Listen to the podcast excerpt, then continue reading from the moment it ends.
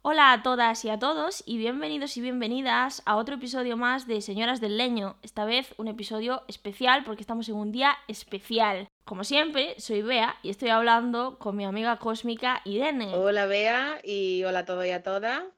Muy importante y primera cosa del día, feliz Halloween. Hoy es el día más chulo del año. Sí. Es la Spooky Season en su máximo esplendor. Sí.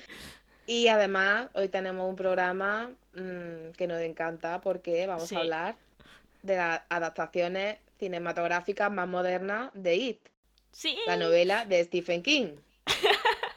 Estoy por detrás todo rato. Sí. Pero es que realmente me hace mucha ilusión.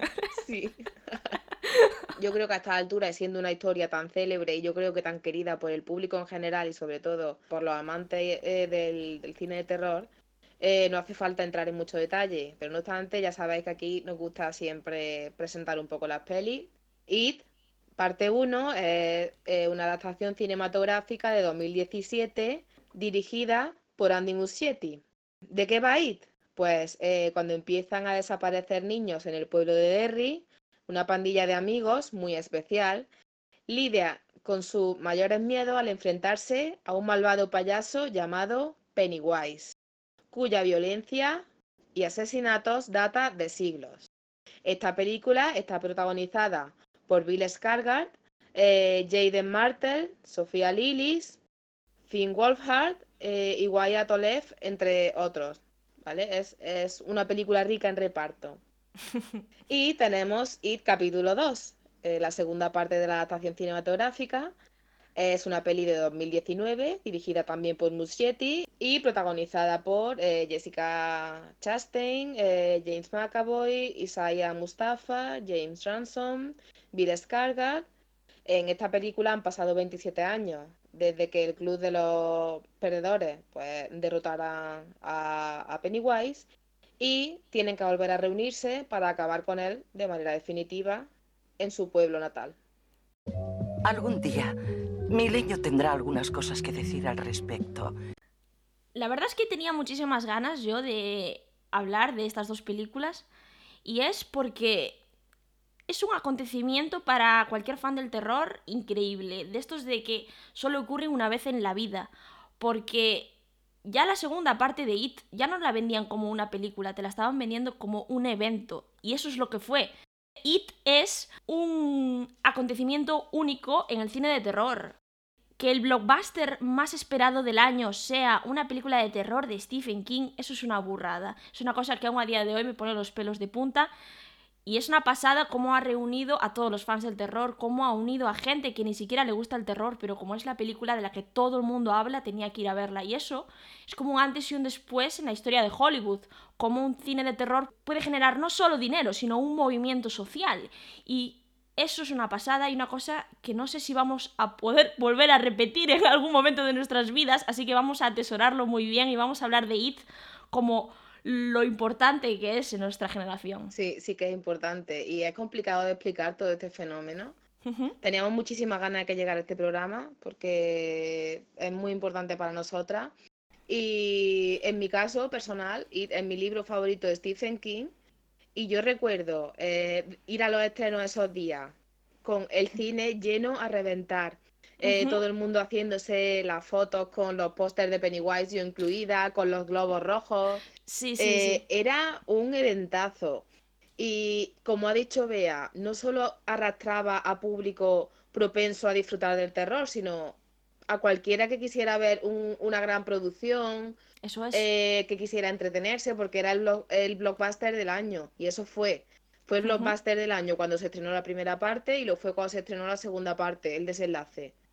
Y yo creo que ha sido un fenómeno maravilloso y muy afortunado para, para las personas a las que nos encanta el terror, y Sí. porque es un género que normalmente no se toma en serio. Esto es muy gordo decirlo.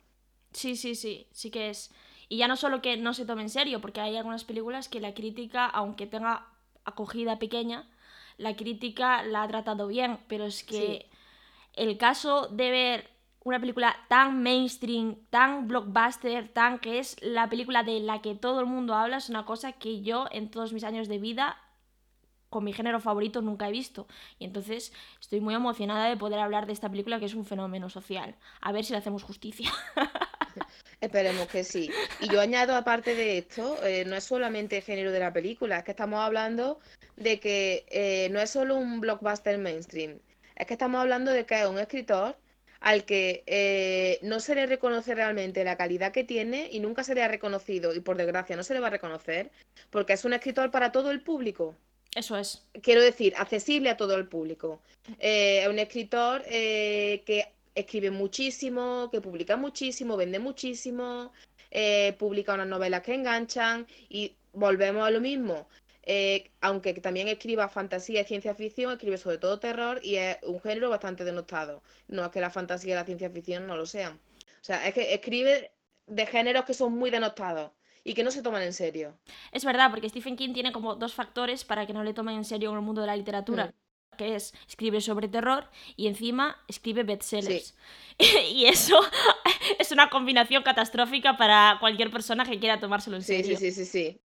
Pero desde aquí amamos a Stephen King y amamos a este señor en todas sus formas, porque a mí este hombre eh, como persona hasta me parece fascinante. Tú lo ves como una persona súper oscura, súper turbia, y luego lo ves en Twitter abrazado a su perrito, y me parece A mí me encanta, me parece un señor entrañable además, porque tiene 70 y algo años, no sé decir cuántos, pero que a su edad, eh, en vez de haber, eh, haberse arraigado a, creencias, a costumbres, a lo que se hacía en su tiempo, que es lo que les pasa a muchos señoros mm, en general, él se ha ido deconstruyendo muy bien y yo veo que es eh, una persona que ha ido evolucionando bastante bien cuyo pensamiento ha ido evolucionando bastante bien hasta el día de hoy. Entonces, no sé, a mí se me hace muy entrañable eh, ver a este señor mm, mayor ya eh, metido en ciertas luchas sociales y, tan súper mm, adaptado a las redes sociales también, pues eso, haciéndose fotos con sus perras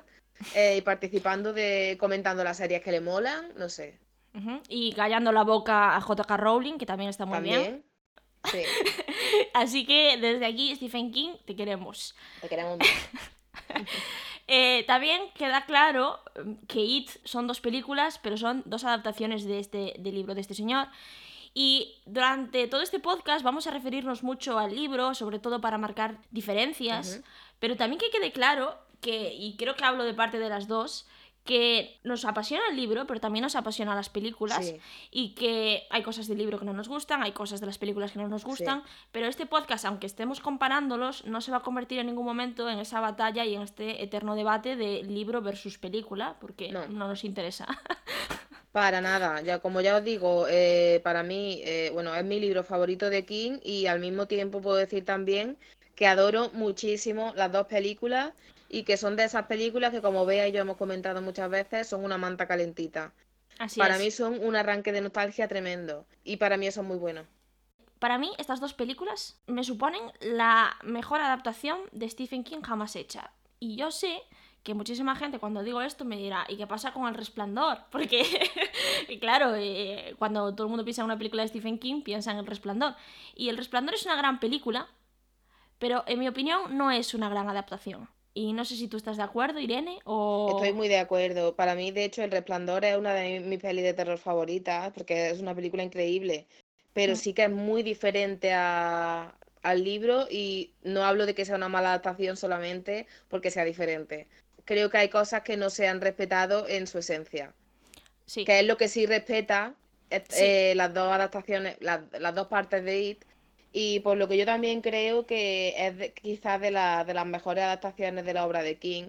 Si sumamos también eh, eh, quizás Misery. Misery me gusta mucho como está adaptada mm, también y es bastante fiel. Eso es verdad, mm. Misery también es muy buena.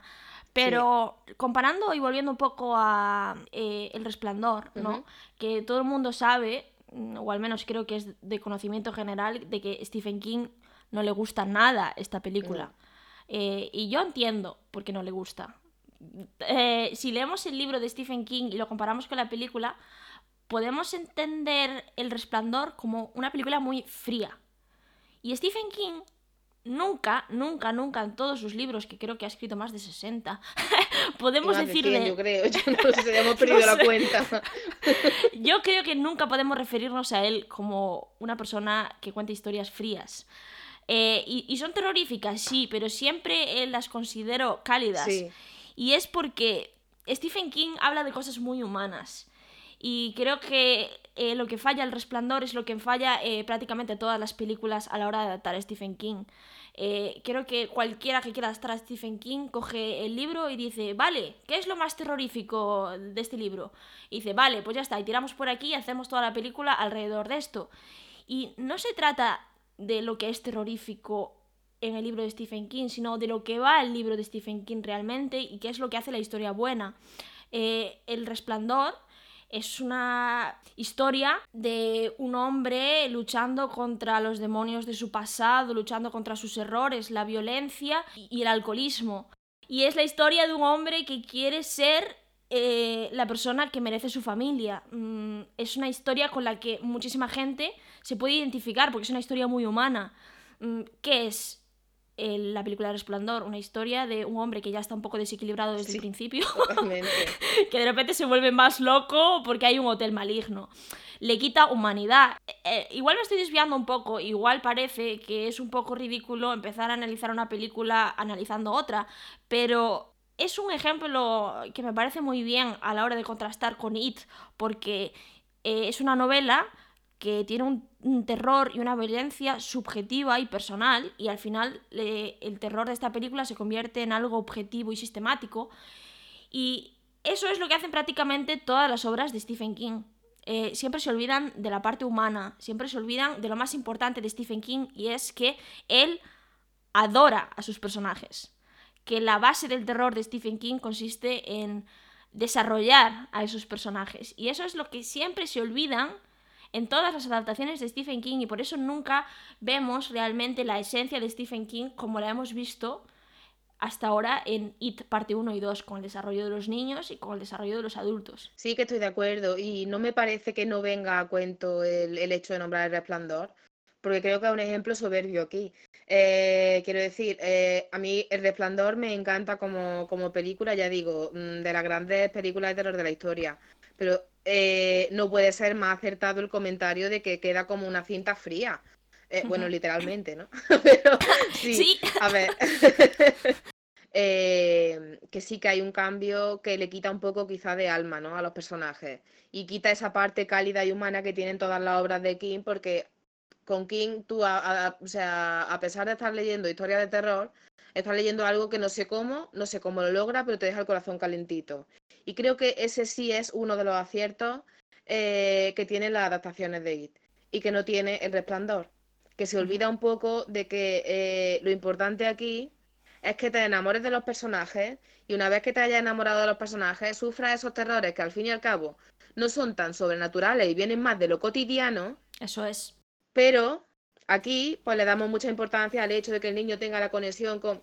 ¿Qué es lo de menos? Que la cuestión es que el niño es un niño sufriendo, que su padre mm, está súper, hiper, mega ido de la olla, mm, que es violento, Sí. que está intentando atacar a su madre, en fin, ya todos conocemos la historia del resplandor, no hace falta que vuelva a pasar Sí. por ella. Pero no me parece que no venga a cuento lo que comenta, de hecho me parece muy acertado. Sí, es que es muy fácil quedarse con los monstruos y quedarse con la atmósfera terrorífica de King, que es una maestría, pero olvidarse de la conexión entre personas y el buen rollito que desprenden muchísimas de sus novelas, porque parece que no, porque hay un, un ambiente siempre opresor, pero es que las novelas de Stephen King hablan sobre lo bueno y lo malo del ser humano Sí, y la gente siempre se queda con lo malo. Sí. Cuando lo bueno también está ahí y nunca lo vemos en las adaptaciones, así que es genial verlo en It. Pocas veces vamos a encontrar historias que en un mismo párrafo nos puedan resultar repugnantes y eh, horribles, o sea, terroríficas, y al mismo tiempo adorables, acogedoras, mm, Sí, tiernas. Es una Sí. mezcla extrañísima, pero lo consigue. Es verdad, y es lo que tú comentabas antes. Eh, siempre en este podcast, si nos habéis escuchado antes, sabréis que divagamos mucho sobre el concepto del miedo a lo desconocido. Pero Stephen King es todo lo contrario, como tú dices, es el miedo a lo cotidiano. Y Stephen King es un experto en coger arquetipos de terrores reales, como puede ser el, el bully o el padre maltratador, y elevarlos hasta convertirlos en monstruos. Eso es una pasada. O sea, no es la historia eh, de una niña con telequinesis, es la historia de una niña con miedo a los cambios. No es la historia eh, de un gato zombie, es la historia de un padre que no quiere que sus hijos se enfrenten a la tristeza de la muerte. Y no es la historia de un payaso, es la historia de unos niños inadaptados y unos adultos que vuelven a casa y tienen que enfrentarse a los demonios de su pasado. Esa es la maestría de Stephen King, llevarlo todo y llevar personajes reales a situaciones extremas, y es donde conectamos. Algo muy importante en general en la obra de King es que, como todos y todas sabéis, eh, la mayor parte de la obra están eh, emplazadas en algún pueblecito de Maine. ¿Vale? Y esto siempre nos da un poco a que los entornos en que se desarrollan las historias y en los que desarrollan sus personajes sean entornos que al mismo tiempo se antojen familiares, cálidos, casi confortables, pero al mismo tiempo son cerrados, son opresores, son muy arraigados a creencias que vienen de mucho tiempo atrás, donde la represión es casi palpable. A mí me gusta mucho que Stephen King hace siempre un retrato muy nostálgico de América. Y hace un retrato muy nostálgico de América, intentarlo, intentando mirar los sitios en los que, bueno, en los que los personajes crecen, los sitios, el, lugar en, el que él ha crecido, un poco desde, la, desde los ojos de un niño, de la mirada de la infancia, ¿no? La infancia, la preadolescencia. Y claro, al mirar esto, desde al, al ver un lugar desde los ojos de un niño, estamos mirándolo siempre con, una nostalgia, con un echar de menos, con un recordar tiempos en los que nos sentíamos eh, arropados, pero sin embargo, lo que Stephen King nos quiere decir siempre con ese retrato que hace de estos lugares es que a pesar de la nostalgia con la que podemos mirarlos, ¿no? con la que lo retrata, hay muchos recuerdos dolorosos, hay muchas etapas oscuras en la historia de un lugar, hay mucho dolor, hay muerte, hay catástrofes, hay eh, historias personales de sufrimiento, de represión, de opresión. Y esto es algo muy curioso por su contraste, ¿no? El cómo es capaz de retratar eh, América con, con, nostalgia, como si la retratara desde los ojos de cuando era niño, y al mismo tiempo decir, pero la estoy escribiendo desde la mm, perspectiva de un adulto y cuando yo era niño pasaba esto y los adultos estaban mal, eh, teniendo unas necesidades y había racismo y había homofobia y había malos tratos. Entonces creo que eso es algo que se retrata muy bien en la película. Es perfecto lo que has dicho, me ha encantado porque si eso funciona en absolutamente todas las novelas de Stephen King, creo que en It funciona elevado a la máxima esencia, porque Derry es todo ese microcosmo de Stephen King en un solo pueblo, porque sí que todas las novelas de Stephen King, ya sabemos todos que transcurren en Maine, pero Derry es la representación de todo lo que has dicho. Y me parece fantástico y me parece un acierto que ese sentimiento de nostalgia y este sentimiento de niños al que alude, me parece un acierto que en la adaptación sea a través de los 80 y no de los 50, porque eso hace que a día de hoy tengamos ese sentimiento como lo pensó Stephen King cuando escribió la novela en los años 80, ese sentimiento de nostalgia. A mí me parece súper acertado, porque nos transmite todavía más, porque podemos como espectadores modernos meternos en esto que tú dices desde el primer momento, que si fueran los 50 que tendríamos que situarnos todavía más. Me parece un acierto eh, el hecho de que eh, la película lleve la infancia de los niños a los 80, como tú comentas, porque realmente no hay tanta diferencia en cómo vemos que pasan sus días los chicos y chicas que forman parte del Club de los Perdedores a como lo hacíamos nosotras, quiero decir, yo me pasaba los veranos con mis amigos y mis amigas montadas en bicicleta, nos reuníamos en los portales a contar historias de miedo, eh, nos caíamos y nos levantábamos las rodillas, eh, no, en fin, y se parecía mucho a esto. Es un acierto, sí, traer, acercar a, los 80 eh, la infancia de los niños en vez de dejarla a mitad de los 50. Luego también hay que decir que e, esta adaptación en dos partes de It pertenece eh, a, la corriente esta de nostalgia ochentera que se ha ido imponiendo desde hace 3-4 años hasta aquí, ¿no?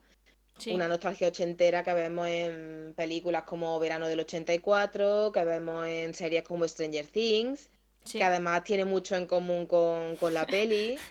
Sí, hombre, hasta comparten un actor, o sea que... Exactamente, se comparten uno de los protagonistas. Pues una nostalgia que podemos ver incluso en algunas entregas de la Marvel. En fin, esta película se, se sitúa un poco dentro de esta corriente, ¿no?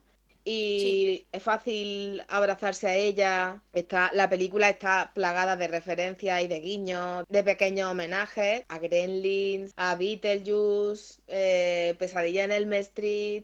Lo cual me encanta y creo que es la referencia más importante de todas, porque yo, antes de ver estas películas, siempre, siempre, siempre he pensado que It coge muchísimo de Pesadilla en el Street. Es de la misma época y es imposible mm, no ver paralelismos con esas escenas terroríficas imaginativas relacionadas con el terror infantil y siempre bastante locas y creativas.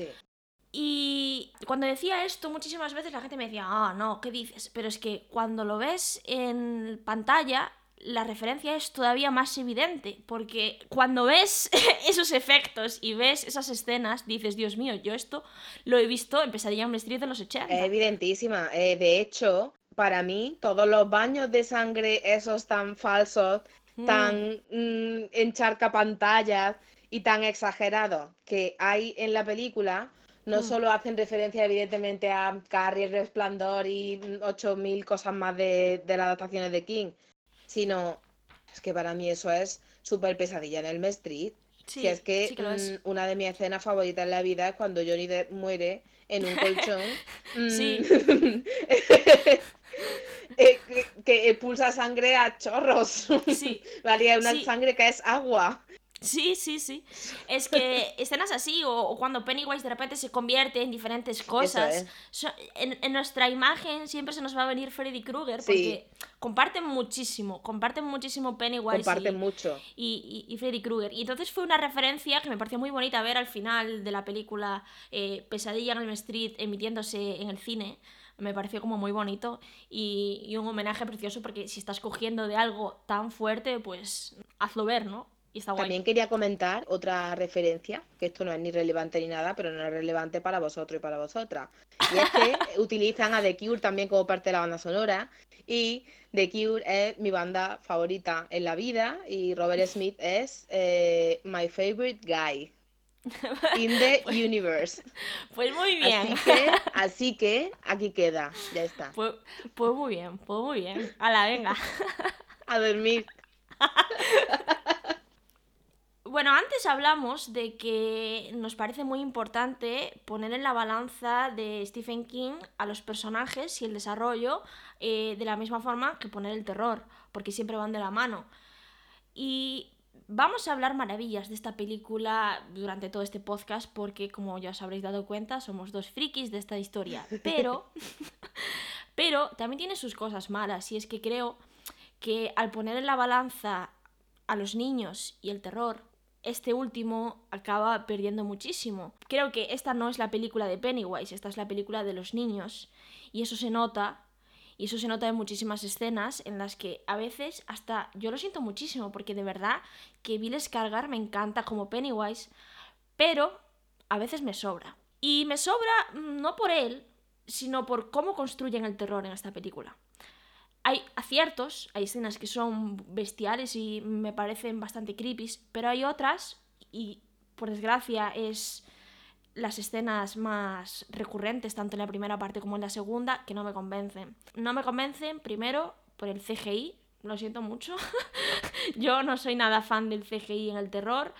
No me estorba en ciertos momentos. Por ejemplo, hay una escena que me gusta mucho que es eh, un añadido de la película que se no está en el libro, que es cuando Stanley eh, pasa siempre por delante de un cuadro y ese cuadro al final eh, termina, pues no sé cómo lo diría, como una especie de cara poseída, ¿no? Sí, o sea, el cuadro como que cobra vida y como le tiene tanto miedo a ese mm. rostro de mujer, Pues sí, es como una cara de, un poco demoníaca, ¿no? Sí, a mí esa escena me gusta mucho, me gusta el concepto de una cosa terrorífica por la que pasas siempre y que te da mucho miedo y pasas y nunca pasa nada hasta que un día ocurre. A mí eso es un concepto terrorífico que me gusta y me parece que el CGI, por ejemplo, ahí funciona.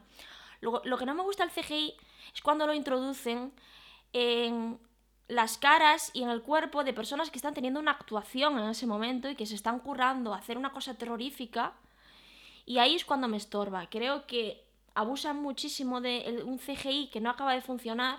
Cuando hablamos antes de Pesadilla en el Street, Pesadilla en el Street sin recurrir al CGI hace cosas muy parecidas y las hace mejor. En los 80. Eso debería darnos la pista de que el CGI a veces no siempre es la solución. Y tampoco me funciona por la música. Hay escenas, por ejemplo, que noto que la música me estorba. La banda sonora es esa banda sonora genérica de cine de terror moderno de mira, tienes que sentir terror en este momento, mira qué terror.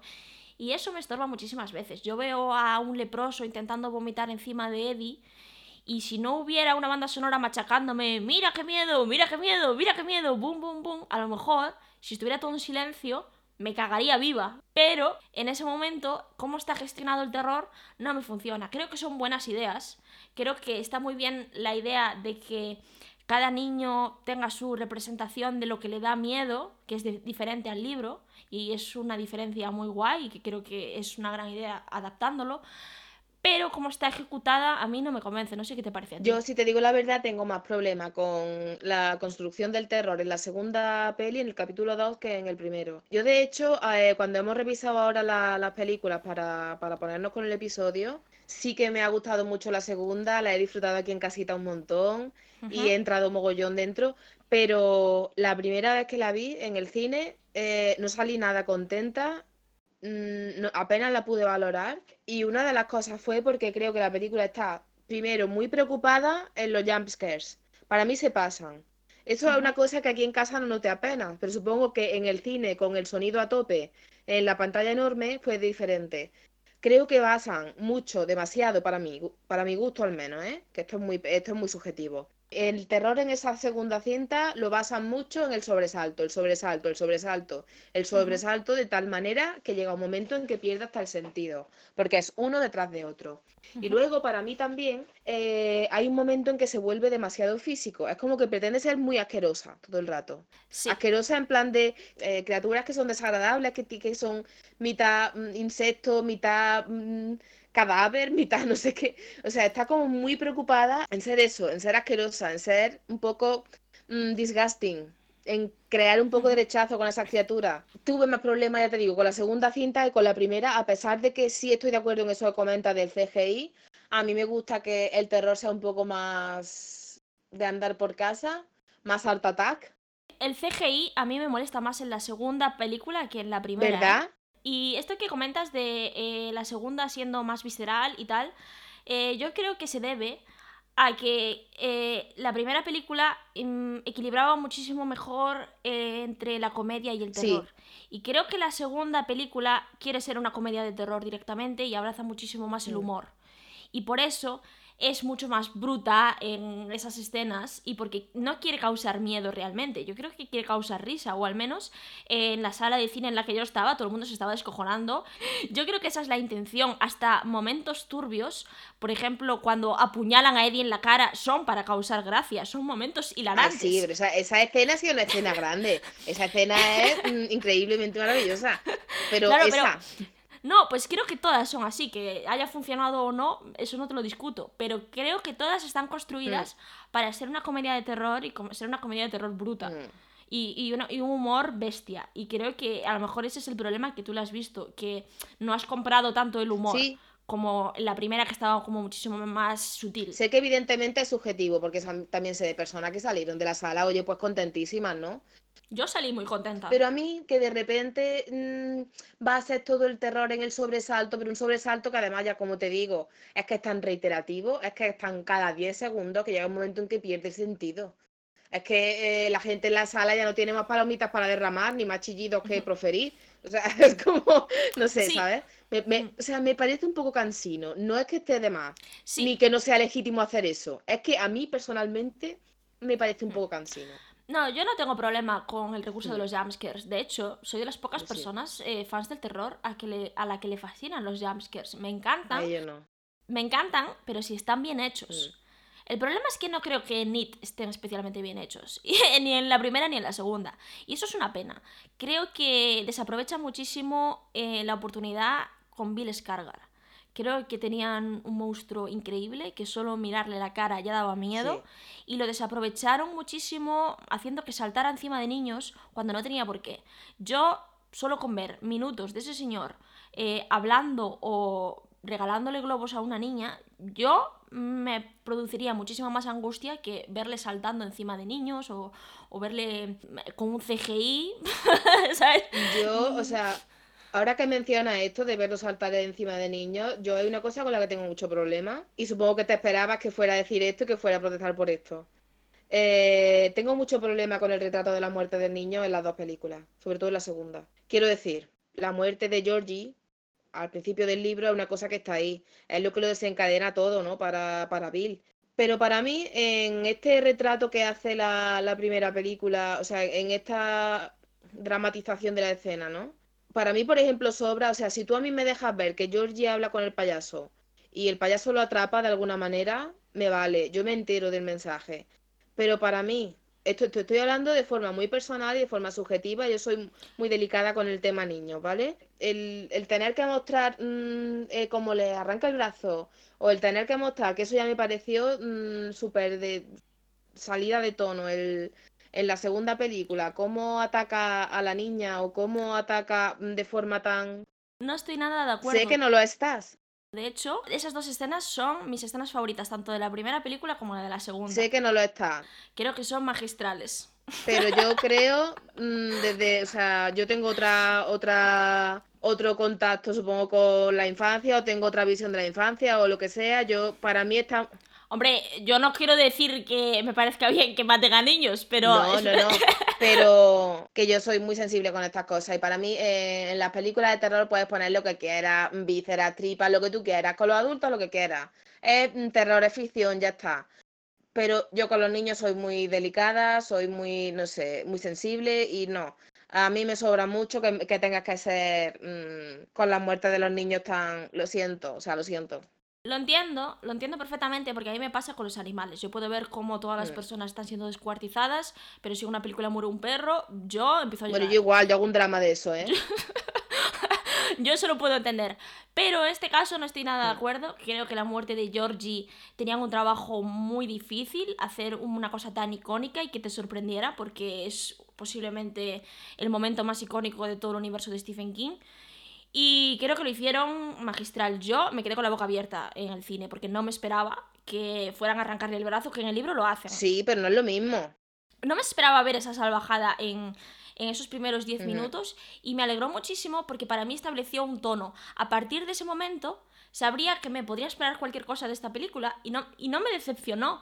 Creo que hace muy bien establecer el shock y establecer en plan, estás viendo algo que no habías visto hasta ahora vamos a ir a saco con Stephen King y vas a verlo.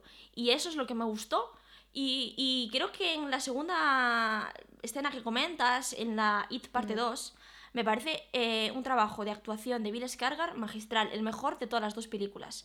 Ese momento hablando con la niña, ese momento en el que parece que la niña se va a librar y cómo la atrae y ese juego mental me puso los pelos de punta. Creo que antes estábamos hablando ahora de que no hace bien el terror, pero es que a veces sí que lo hace bien y esa es una de esas escenas. Creo que no me he explicado, ¿eh?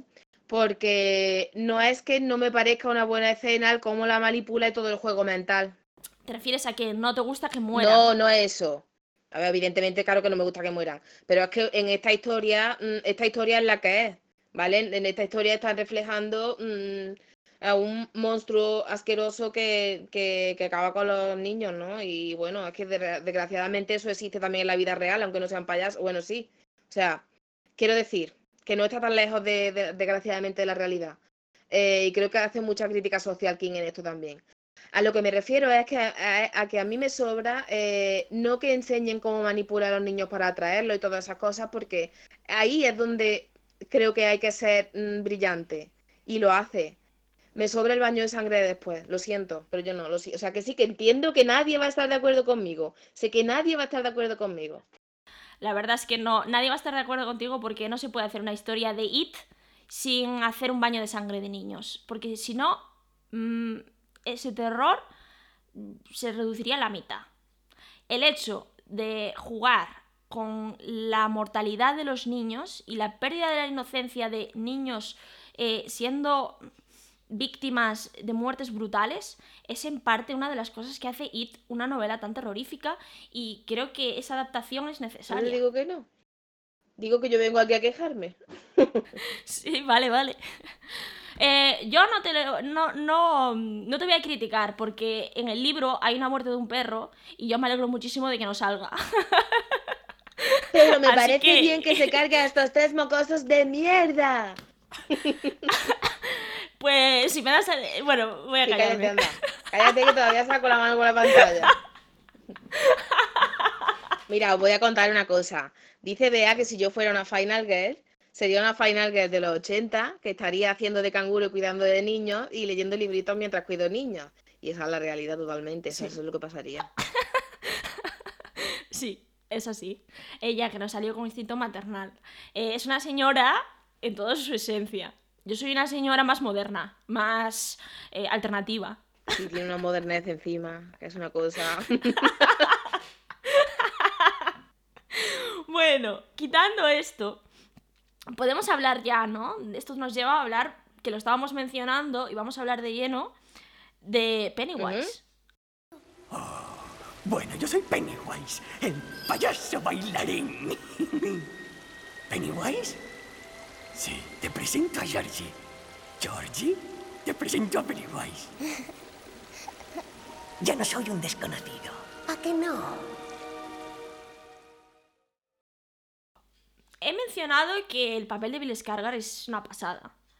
Y, y, creo que es una pasada en muchos aspectos. Creo que añade cosas al personaje que no se habían visto, por ejemplo, en la, en la adaptación de los años 90. Y con todos mis respetos a Tim Curry, que es una persona súper guay y es una persona que hizo un trabajazo increíble adaptando a Pennywise. Hombre. Y el diseño también me parece guay. Mm, es un diseño más eh, fiel al libro. Y me gusta mucho. Pero creo que Bill Scargar añade una cosa más a este personaje. Y, es, y eso lo vemos en los primeros 10 minutos de la película con la escena con Georgie. Eh, este Pennywise puede pasar del lado juguetón a el vacío absoluto que parece muerto en cuestión de segundos. Sí. Y eso mm, el Pennywise de Tim Curry no lo mm. hacía. Em, pasaba de ese lado juguetón a un lado monstruoso, pero no había nada intermedio. Y ese matiz me parece increíble. Y yo tenía la esperanza de que la película fuera de eso. Mm, no. me equivoqué porque es lo que decía antes. Está muy poco aprovechado. Lo bien que lo hace este actor, lo mucho que mola esta adaptación del payaso para que sea más creepy. A mí me parece un acierto. Sé que hay gente que le gusta que el payaso sea como más como Tim Curry, que parece más un, Ronald McDonald, que es la idea del libro. Pero es que hoy en día el concepto de el payaso que da miedo, yo creo que ya no funciona. eso te iba a decir, que yo creo que han hecho, o sea, eh, yo a Tim Curry lo admiro muchísimo, lo quiero muchísimo. Mm, no creo que Pennywise sea su mejor papel porque yo soy del Dr. Frankfurter hasta mm, la muerte. Hombre, yo también, yo también. Pero sí, sí creo que el mayor acierto de la IT antigua es ese, es eh, la elección del payaso, es él, es lo único yo casi diría que bueno, porque a mí personalmente la adaptación se me hace un poco telefilme, un poco pesada. Bueno, yo creo que a cualquiera. Se deja ver, ¿eh? Pero que tampoco creo yo que tenga demasiadas virtudes. A ver, yo le tengo mucho cariño porque crecí con ella. Sí, exacto, se le tiene cariño, pero ya.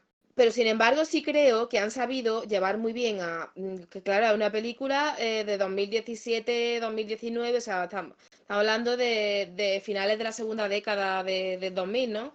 Y, y, claro, o sea, la, el terror ha ido cambiando estéticamente, en cuestión de temas, eh, un montón de cosas.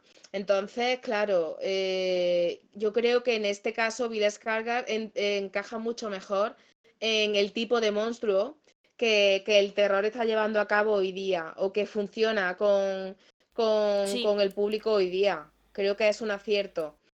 Sí, es que ya no vemos un payaso, vemos a un psicópata vestido de payaso. Sí, o sea, exacto. Y eso es lo interesante y lo que añade un nuevo matiz que podían haber explorado a través de esa vena psicópata y no a través de esa vena monstruosa de Pennywise. Porque la parte donde Pennywise monstruo es donde más me falla la película. Y por- tal vez porque Bill Skarsgård lo hace tan bien que quería ver más de esa parte actoral Mm. de él y no está explotada del todo. Pensé que en la segunda parte me iban a dar más, pero no es así. Tenemos un poquito más con escenas en las que vemos entre comillas su origen, lo vemos como maquillándose por primera vez, convirtiéndose en un payaso. Sí, o sea, esa escena es de mis favoritas, ¿eh? De, de, esa segunda película.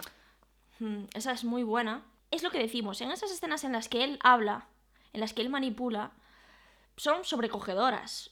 Pero las demás, para mí sobran. Y sobran porque estoy tan metida, como decíamos antes, en la historia de estos personajes, que esta no es la película de este payaso. Entonces, las escenas donde sale este payaso tienen que currárselo muy bien para que no me parezca un pegote. Y no lo hacen a veces. Pues eso es lo que decíamos antes, que un payaso hoy en día mm, no da miedo de por sí. Y yo no creo tampoco que en la época lo diera de por sí, ¿no? Porque eh, al final lo que, lo que inventó este imaginario de los payasos dan miedo es prácticamente el, el telefilm de It cuando se volvió famoso, ¿no? Porque antes no había tantas historias de payasos. No lo sé, ¿eh? O sea, la coulrofobia es un hecho. Sí, sí, sí, pero digo en la cultura popular, ¿eh? Me refiero. Creo que había un par de películas más donde se- había payasos antes de, del film de It. Por ejemplo, el libro de It, cuando se publicó por primera vez, el payaso no estaba ni en la portada, ni en la contraportada, nunca se explotó el marketing del payaso, porque Stephen King tampoco pensaba que era como el elemento de terror que más vendiera en ese momento. No. Y creo que esa es un poco la historia que vendió el concepto del payaso terrorífico. A ver, la realidad es que en ese momento, lo más terrorífico con payasos, y creo que puede que el subconsciente de Stephen King le llevara a escribir que Pennywise fuera un payaso, es tal vez que en esa época eh, aún estaba en boca de todos el asesino en serie Gacy, que se vestía de payaso Eso te iba a, de- eso te iba a decir. y, y mataba a, a chavales jóvenes. Pero Stephen King siempre ha dicho que, que no es que lo haya escrito pensando en él concretamente, pero bueno, sí que puede ser que como está en, en boca de todos y es una historia al final que traumatizó a América, pues es normal que muchísima gente pues tuviera miedo del payaso en esa época. efectivamente, como tú comentas, eh, el hecho de que haya un asesino serial que, apro- que aproveche la tesitura de que su trabajo sea disfrazarse de payaso, ir a cumpleaños tal, y, o sea, ir a los cumpleaños y así tener acceso a niños y tal, ha ensombrecido mucho esa figura, ¿no? Porque, mm, no sé, o sea, yo, para empezar es que para mí la figura del payaso, yo no sé cómo a nadie le puede parecer algo gracioso, a mí un payaso nunca me ha resultado algo terrorífico, sino que me parece algo súper triste. Pero sí que sigue vigente hoy en día mm, ese miedo a los payasos, te lo puedo asegurar. Cuando tú y yo éramos niñas en los 90, la gente le tenía miedo a los payasos y ahora en 2020 se lo siguen teniendo. Que igual tiene que ver con que, con que han visto peli, quiero decir, que yo no descarto que tenga que ver con el cine esto, ¿eh? De hecho, como muchísimo terror eh, viene del cine. Exacto. En el libro, una de las diferencias es que eh, los monstruos que encuentran los niños son monstruos del cine que han visto estos niños en los años 50. Mm, eh, eso se transforma en hombre lobo, en una momia, en, en monstruos de películas de la Universal que estaban en la cultura popular de los años 50. El propio Stephen King reconoce que el terror de los niños viene de las películas. Bueno, otra cosa relevante que de eso que, que comentas, que el, que el propio Stephen King no, no hizo que Pennywise fuera el centro de todo. Y es que, claro, tenemos que tener en cuenta una cosa, en la obra original, en, en el libro, Pennywise solo es una de las sí, muchas formas que It toma. sí, sí. ¿Qué pasa? Que claro que es la más llamativa. Eh, sí, efectivamente, eh, está el leproso, el leproso está también en, en el libro. Está el leñador, el leñador también está en el libro. Sí, sí, sí. sí. eh, en el libro llega a ser una araña gigante, un pájaro gigante, un ojo. Exactamente, sí. exactamente. Eso es, eso es. O sea, lo que pasa es que creo que el payaso es como lo más representativo, lo más llamativo. O sea, no lo más representativo en la obra, sino. Lo, lo más representativo, incluso también, porque la muerte que lo inicia todo, la de Georgie, es a través de Pennywise y por eso es la más icónica, ¿no? Porque Eso es. cua- Eso es. la- los asesinatos que comienzan todo, que es el de Georgie en la historia de los niños y la de Adrian en la historia de los adultos, son a través del payaso. Y por eso tal vez es lo Sí. como pensamos que es su forma original, entre comillas, porque es la que adopta cuando quiere empezar las movidas. Claro. Y a mí esto que, come- que comentamos me gusta mucho como lo hace la película. Creo que es muy buena idea eh, no adaptar literalmente todas las formas que adopta Pennywise en el libro. Me parece mucho más inteligente eh, adaptarlo a través de los miedos individuales de los niños que de miedos populares. Eh, las cosas que acechan a los niños me parecen mucho más humanas y mucho más personalizadas y originales. Pues eso, en el caso de Stanley el cuadro, en el caso de Ben me gusta la escena en la que Pennywise acecha en el libro. Me parece una forma de utilizar el CGI de forma inteligente, ¿no? Que cada página que avanza, Pennywise va eh, tomando protagonismo en las fotografías hasta asustarlo. Ese tipo de cosas me gustan muchísimo más que si Pennywise eh, se, de repente es un pájaro gigante. Y yo creo que esas escenas son una forma muy inteligente de utilizar el terror y me habría gustado que profundizaran un poco más en esas. Pero bueno, claro, tampoco, tampoco se trata de eso. Yo creo que es lo mismo que hemos estado hablando hace unos minutos sobre Pennywise. Creo que es una manera de traer a, a esta época y a tiempos más modernos el, el tipo de terror que queremos ver. Sí, Creo que eso lo hace muy bien, que retrata muy bien los miedos de los niños y de forma Sí. mucho más moderna.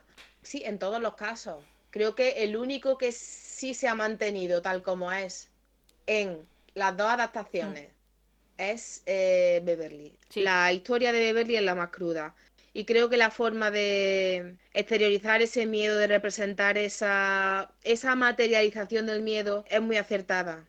Entonces, habría sido rarísimo.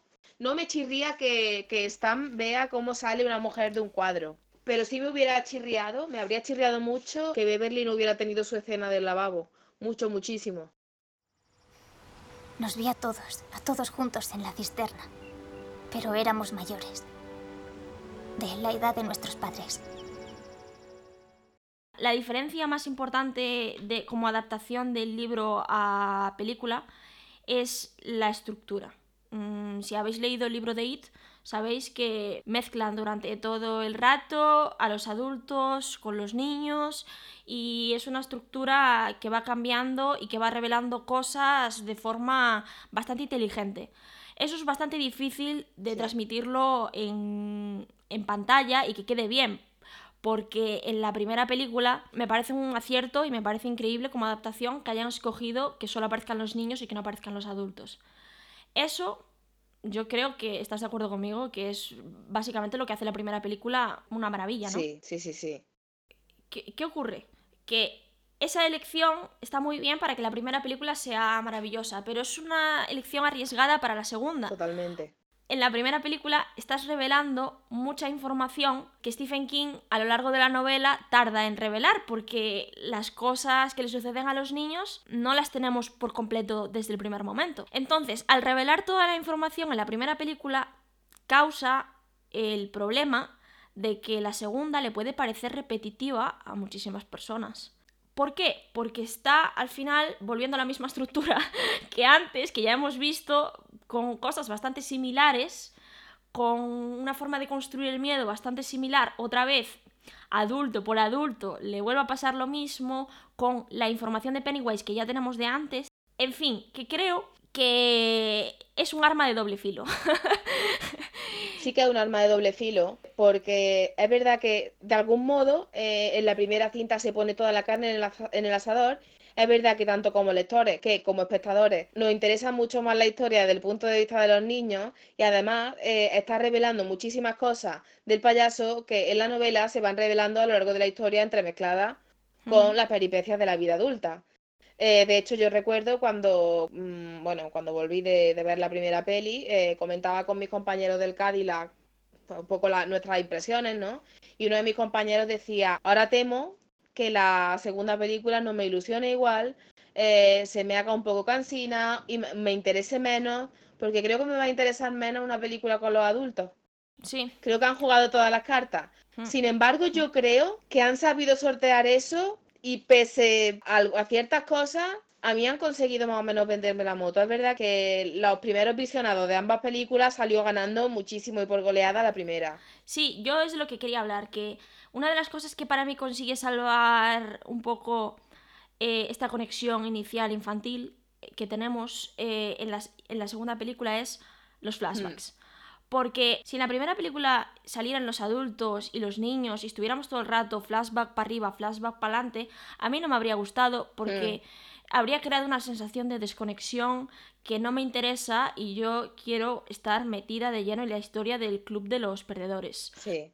Pero una vez que ya está establecida esa conexión, me parece muy inteligente volver a los flashbacks para recordarnos a los espectadores esta conexión emocional que teníamos en la primera película. Esas escenas de flashback infantiles me parecen muy importantes y yo me sorprendí porque no pensé que iban a salir tanto los niños y me llevé una alegría en, ese momento. También me parece un acierto el casting. Eh, es muy importante lo que hacen con el casting en la segunda parte. Sin ver nada más, sin tener ningún contexto, vemos tres segundos de la cara de uno de los perdedores de adultos y sabemos quién es. Y eso es una cosa muy complicada de hacer. Yo veo al actor que hace de Bill de adulto y sin más contexto sé que es Bill. Yo veo al actor que hace de Ben, que es el que más cambio físico tiene, y veo a Ben ahí, porque tienen la misma estructura ósea, es que es una puta pasada. Eh, eso es un trabajo de casting alucinante y no necesitamos muchísimo más para saber que estos son los niños que nos atraparon en la primera película. Eso es magistral. Y eso ya lo sabíamos antes de ver la película porque el tráiler y las imágenes promocionales ya nos estaban diciendo, Dios mío, vaya trabajazo de casting. Mi problema con los adultos de la segunda película respecto a la primera es que creo que de forma individual eh, funcionan muy bien, creo que hacen muy bien introducirnos cómo es su vida ahora, cómo es la vida de estos niños de adultos, pero, pero, siempre hay un pero, cuando están en grupo no me funcionan, me funcionan como personajes por separado, pero no veo ese sentimiento de amistad, no veo esa camaradería como sí que lo vemos en la primera película y como sí lo vemos en el libro, aunque sean adultos. En parte esto me parece que es culpa un poco de una de las decisiones de adaptación que no me entusiasmaron muchísimo.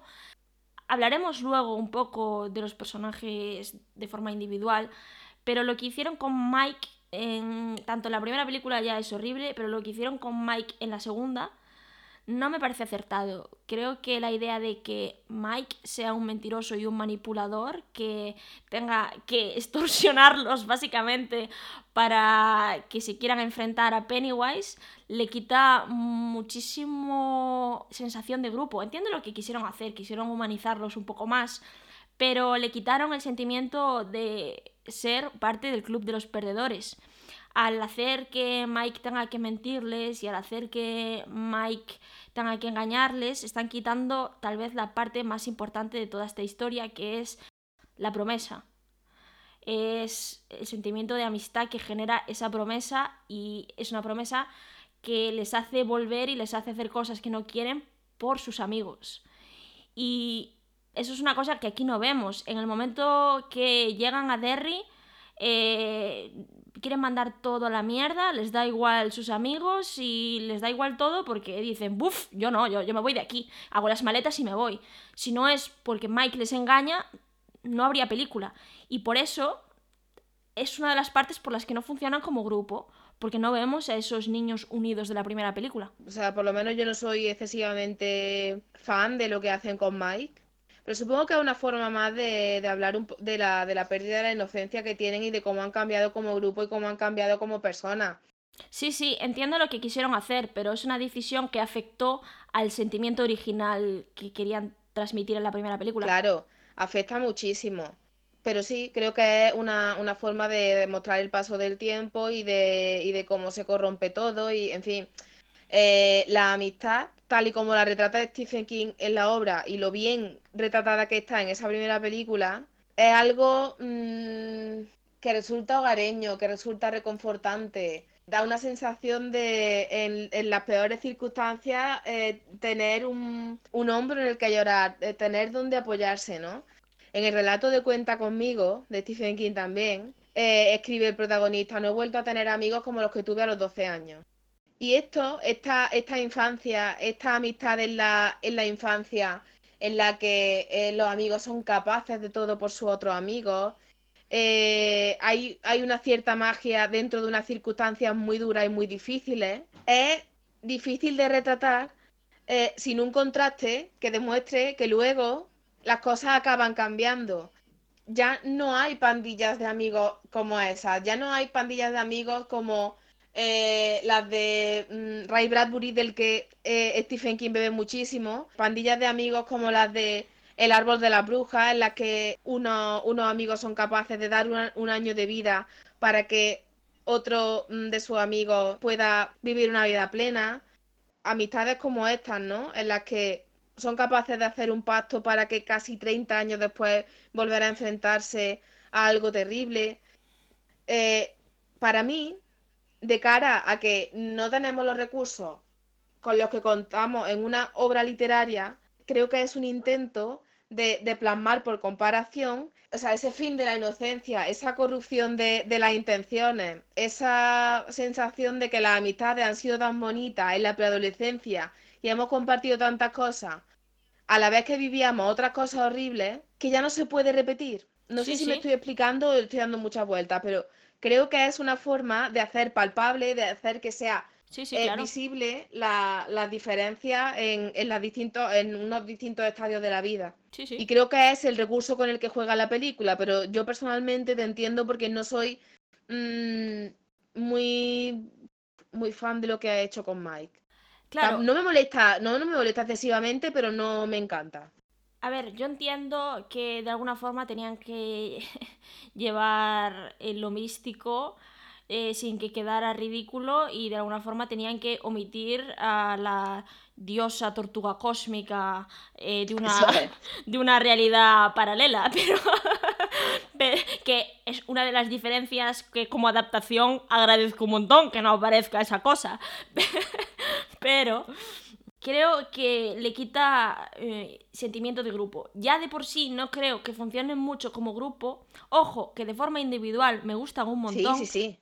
Me gusta muchísimo cuando están separados, cuando se enfrentan a su pasado de forma separada, cómo los vemos eh, cuando reciben la llamada, me, me gusta mucho. Pero cuando están juntos, cuando están como grupo, cuando tienen esa pelea final, no me atrapa tanto como cuando están juntos como grupo, cuando son niños. Y eso me parece una pena y en parte es por esa decisión de, de que la promesa no signifique nada, cuando es el eje central de la primera película casi, ¿no? Como termina con ese momento eh, cortándose la mano, que yo lloré con ese momento en el cine, ¿sabes? Eso te iba a decir, yo la terminé llorando. Claro, yo lloro cada vez que la veo y me fastidia que al final esa escena acabe no significando nada, aunque la recuerden, porque luego la terminan recordando. Pero es como que la recuerdo, pero no estoy dispuesto a aceptarlo porque, uff, yo me piro de aquí. Y esa- esos momentos como grupo mm, dejan un poco que desear. Sí, pero yo creo que es un tema de que los recuerdos no aparecen al principio. Lo recuerdan porque la promesa es lo que les hace volver a Derry en un principio. No, no es que no se acuerdan de la promesa, es que los recuerdos que tienen, el vínculo, o sea, el recuerdo del vínculo que tienen todavía no es tan fuerte cuando vuelven. Y hay que tener otra cosa en cuenta, y es que tienen cada uno una vida construida afuera, que tampoco pueden dejarlo todo de repente por la promesa de la adolescencia, claro. No te digo que eso no tenga sentido y que yo, si me pasara, también mandaría toda la mierda y diría, sí, hombre, estos chavales que no veo desde hace años, eh, que se busquen la vida. Yo, como persona, pero es que estos son unos personajes de una historia con la que me quiero meter de lleno y con la que quiero tener un sentimiento cookie y quiero que me atrapen. Entonces a mí eso no me funciona porque si quiero ver una batalla épica contra Pennywise en la que funcionan como grupo, me tienen que funcionar como grupo. por eso esa batalla final a mí no me funciona y me parece un poco cogida por los pelos, ¿sabes? Mm, necesito Vale, vale. Que sean un grupo de amigos, de adultos también, porque si no, no me tiene sentido esa batalla final en la que se alían como grupo de amigos. Bueno, y entonces, estamos hablando mm, de estos personajes como grupo y de forma individual, pues ahora vamos a hablar de ellos de forma un poquito más individual. Soy Mike, ¿Qué Mike? Mike Hanlon. De Derry. Tienes que volver.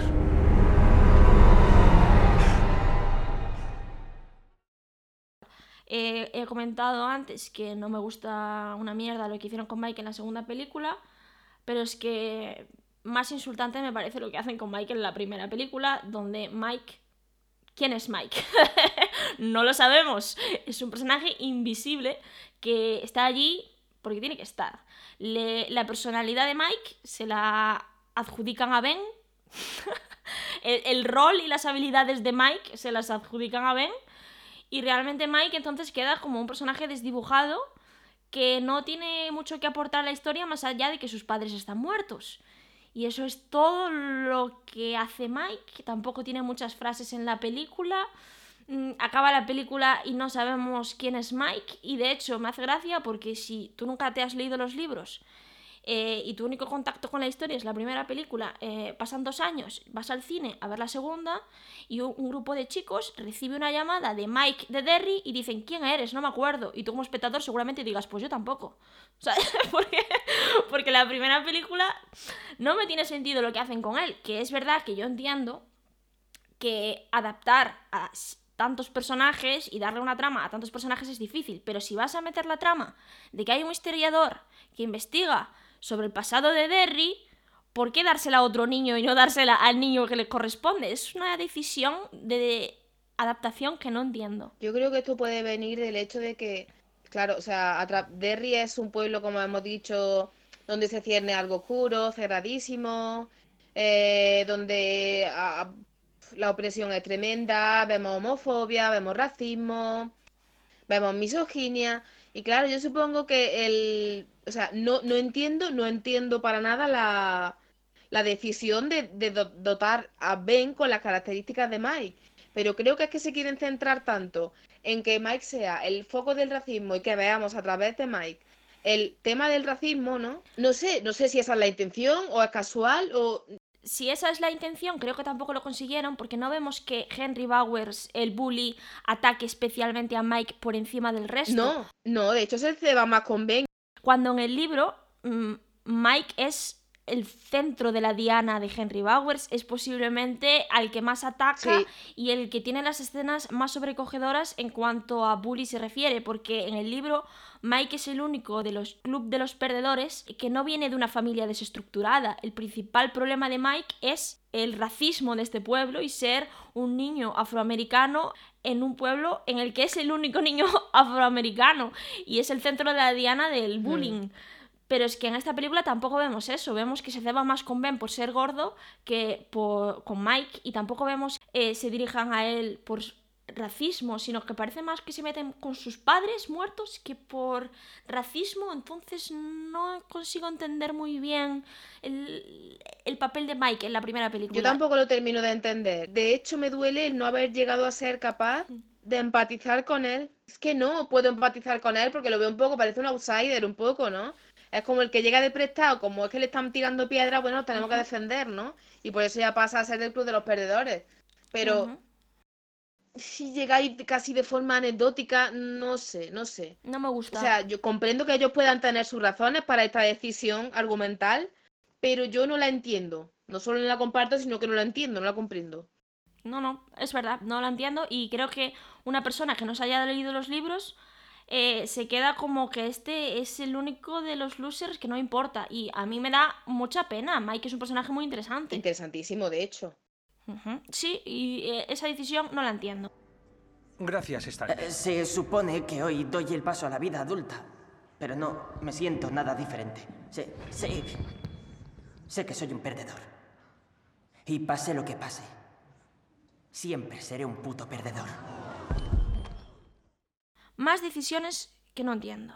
Mm, Stanley. Stanley en la primera película mm, me gusta mucho. Eh, empatizas con él y lo bueno es que tú como lector ya sabes lo que le va a pasar. Una persona que no se ha leído el libro pues aún le puede pillar más de sorpresa y jode más que una persona que no se haya leído el libro porque en el libro mm, lo primero que sabemos de Stanley es que es el que se suicida. Aquí, que se suicida, no lo sabemos hasta la segunda película. Entonces te da un tiempo a empatizar con Stanley, a querer a Stanley, que la segunda película te duele muchísimo más. Y eso, eso es una decisión que me gusta A mí mucho. también me parece mucho- muy, muy acertada. Eh, Acertadísima. Problema que le veo. Hay una decisión que. Bueno, hay dos decisiones de Stanley que no, no comparto. La primera es que en el libro Stanley es quien ve las Death Dice, ¿no? Quien ve a It en su verdadera forma. Y me parece que este es el motivo principal por el que Stanley se suicida. Porque es una cosa como muy Lovecraftiana. Eh, estás viendo semejante terror, eres la única persona que realmente ha visto este terror tal y como es, que no puedes gestionarlo. Que tienes que matarte porque no puedes vivir con semejante terror. Y para mí es el motivo principal en el libro por lo que Stanley decide tomar el paso de matarse. Eh, entonces, que en la película sea Beverly quien ve las luces es una decisión que yo no entiendo, porque primero, no van a matar a Beverly, y segundo, porque al final la convierte en una damisela en apuros, que no viene a cuento de nada. Eh, eh, pero bueno, ya hablaremos de Beverly. Y luego tampoco comparto de Stanley el final, esa carta, mm, no me convence. Eh, al final, en la película, se sacan de la manga una carta donde básicamente Stanley dice que eh, lo estaba haciendo para salvarles. Porque él sabía que si no creía como ellos, no conseguirían vencerle y fue una decisión para salvarles a todos. Y al final es como intentar poner un final feliz que no me convence. Creo que habría sido muchísimo más humano que Stanley escribiera una carta si quisieran introducir a Stanley al final como parte de la despedida de los losers, que eso me parece muy guay. Una carta diciendo, lo siento chicos, no pude hacerlo.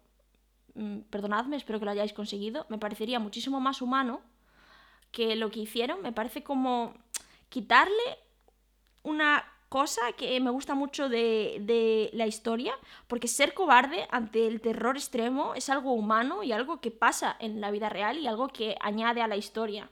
Quitarle eso a Stanley mm, no me convence. Quizá lo hacen para explicar por qué se suicida. Porque si no es el que ve las luces, yo lo pensé en la primera película y lo intentan explicar así, no me convence. No sé qué piensas tú. A mí personalmente sí me gusta esta decisión de, de cambiar la motivación de Stanley, porque al cambiar de formato una historia siempre tenemos unas limitaciones, ¿no? O sea, eso, es obvio. Y creo que, que dar la sensación esa de que, que a ti te falta de grupo, de cohesión, de... eh, quizá el hecho de que Stanley se suicide no como un acto de cobardía, sino como un acto valiente que supone un sacrificio para salvar a su amigo, le da otro sentido al grupo, otro, mm, otra sensación de, mira, ha pasado mucho tiempo, no nos acordamos bien, sabemos que hicimos una promesa, y, pero esto sigue siendo muy importante, ¿no? Es contar eso de una forma un poco más reducida y cambiando esto. Mm, si apoyo o no apoyo esa decisión del cambio argumental, no sé, no me disgusta, o sea, no me molesta tanto como a ti. Creo que es muy humano tener miedo, creo que eh, no tiene nada de malo que hubiera escrito una carta y hubiera dicho, mira, o sea, mm, no soy capaz de hacer esto, no soy capaz de pasar por esto otra vez. Es que a mí me habría gustado muchísimo más una carta así. No podemos negar que tiene mucha epicidad el hecho de cometer ese sacrificio pues, por el grupo. Ya Sí. está. O sea, creo que es una decisión mm, muy hollywoodiense. Es que Me gusta la idea de, incluir a Stanley en el final, porque forma parte del club de los perdedores tanto como los demás, pero mm, esa, no sé, me parece como demasiado forzado. Beverly.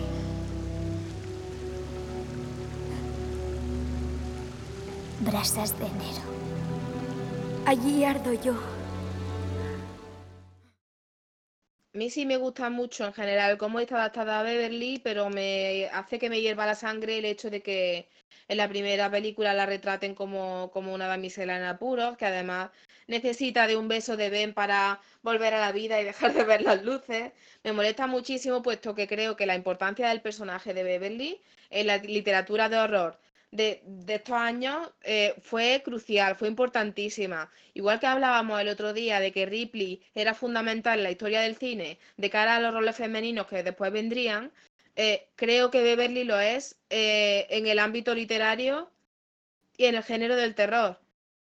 Beverly es una niña 14 mm, veces más capaz que el resto de, de nenes con los que está conviviendo.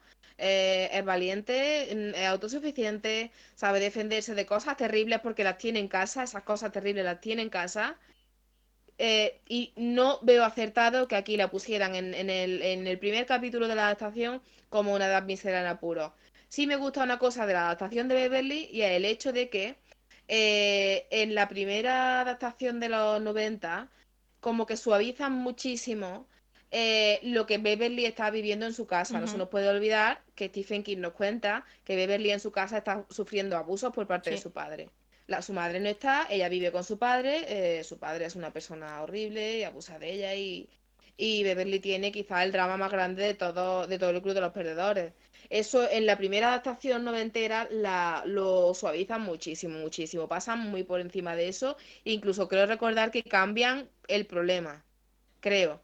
No me haga mucho caso porque hace mucho que no reviso lo de los 90.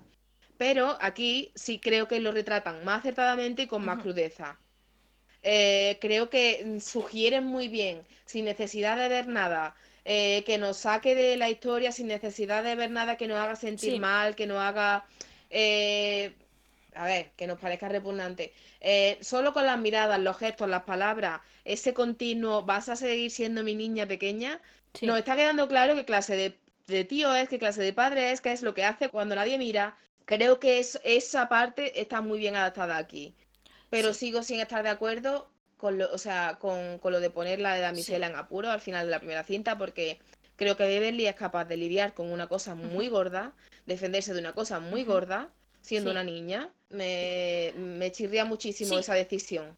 Sí, es una decisión que yo tampoco entiendo. Mm, no entiendo por qué y de repente tiene que secuestrar a Beverly como si fuera un, personaje de videojuegos, es la princesa Peach y los niños son Super Mario y tienen que ir a rescatarla. Sí, sí, sí, Esa decisión argumental me parece una mierda.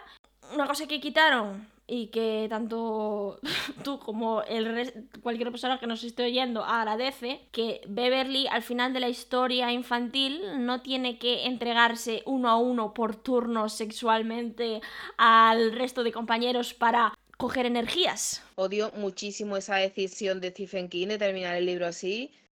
La odio muchísimo, muchísimo, muchísimo. Eh, como digo, It es mi libro favorito de King la primera vez que lo estaba leyendo, yo estaba mm, súper dentidísimo, alucinada con todas las decisiones, con todos los personajes, con todo lo que ocurría y el desarrollo de la historia, y de repente llegamos a esto. Y yo creo que es de las cosas más repugnantes, que más me han enfadado, pero enfadado de yo notar que me estaba poniendo roja. ¿Sabes cuando algo os molesta mucho y os, empieza a entrar rabia y tenéis como ganas de discutirlo? Sí. Pues eso me ocurrió. Es que... Y creo que es de las cosas más repugnante y peor y de las peores decisiones narrativas que, he podido leer en la, en la literatura popular. Sí, sí que lo es. Y es que son varias páginas, ¿eh? que no es un, un, párrafo de una orgía infantil, no, no. Siete, ocho páginas de eh, Beverly por turnos entregándose a los demás chicos. Y eso es horrible. Y dices tú, bueno. Horrible no termina así esta historia, entonces es una historia un poquito más, más acertada, ¿no? Y más correcta, pero no, porque no tomaron esa decisión, que menos mal, pero luego tomaron esta decisión también bastante misógina, que yo mm, no entiendo. Mm, parece que no podemos tener una Beverly eh, feminista en 2020, es que por favor. Yo lo veo una decisión muy hollywoodiense y ya, o sea, pero los tiempos avanzan y Hollywood también debería avanzar, por favor, ya te digo, ¿eh? Sí, pero sabemos que no. Mm, Hollywood sigue en la caverna. Sí, sí. Soy Ben, pero aquí casi todo el mundo me llama... El nuevo. Bueno, Ben, podrían llamarte cosas mucho peores. Tengo que decir que el personaje de Ben también lo cambian mucho aquí, pero yo es que soy incapaz de no empatizar con Ben, lo retraten como lo retraten. Ben me encanta. Yo era la gordi del cole, empatizo muchísimo con Ben, eh, sé lo que pasaba y mm, lo quiero mucho, no Sí, puedo sí. evitar quererlo mucho. Y aunque le cambien cosas, mm, mm, lo veo en la peli y lo sigo queriendo muchísimo. Sí. Creo que si fuera una niña me habría enamorado de él por completo. Sí, sí, sí. Y De verdad. mm, otra cosa que no me gusta de Beverly y adaptándolo a hoy en día como personaje es que este triángulo amoroso mm, no me funciona en la actualidad. Eh, sobre todo cuando, por lógica, en mi opinión, Beverly mm, debería estar enamorada de Sí, yo Ben. también lo veo muy mal llegado. No, no le veo sentido en la adaptación. Le veo sentido en el libro, pero no le veo sentido en la adaptación, eh, ni entiendo cuál es el porqué de que Beverly acabe enamorándose de Bill. Sí, eh, yo sinceramente si soy Beverly también mm, ah, me habría enamorado de Ben. Eh, ¿A que y- y sí? Y, Beverly eh, también, cómo es su personalidad y es que lo vemos en la segunda película. Solo necesita eh, tres segundos de recuerdo para enamorarse de Ben. Pero ¿qué pasa? Que en la primera película como está gordo ya no nos sirve para hacer un, un romance y un beso épico al No, final. claro que no. Eh, si puestos a cambiar cosas, pues yo habría cambiado ese triángulo amoroso. Por eso existen códigos de seguridad, por eso hacen falta permisos. Esto es una trampa mortal, ¿lo entiendes? Bueno, no está acabado, ¿vale, Eddie? Si me pasa algo será culpa tuya. ¿Y esto qué es? ¿Un instrumento de tortura? Es una linterna. ¿Y eso qué es? ¿Para atar al caballo? ¿Cuándo ha habido caballos? Uh, esto mola. Me gusta mucho Eddie en estas películas. A mí también. Pero es que me gusta mucho la segunda porque funciona como el alivio cómico. Todas las escenas de Eddie son las escenas cómicas. Sí. Eh, el- ya te- como te comentábamos antes, eh, están acuchillando a Eddie y te ríes. Sí. Eddie, eh, por ejemplo, también las escenas más graciosas de la película, como en la parte 2, la escena de la puerta y el perrito, también con Eddie y con Richie, que son los dos personajes cómicos. Sí. Lo que pasa es que es diferente al libro. Creo que la segunda película hace algo diferente. Creo que la primera eh, intenta desarrollar más a los personajes, con la excepción de Mike. Y la segunda, como que no le da tiempo porque tiene muchas cosas que contar para hacer esa resolución final. Y entonces como que mezcla personajes en la segunda. Quiero decir, Eddie en la parte 2 es como una segunda versión de Richie. Sí. Incluso puedo ver a Bill en la parte 2, que lo veo como el más eh, prescindible en la parte 2. Puedo ver a Bill como una parte 2 de Mike, que actúa, ¿no? A través de lo que le dice Mike y ya está. Y esa es toda su personalidad.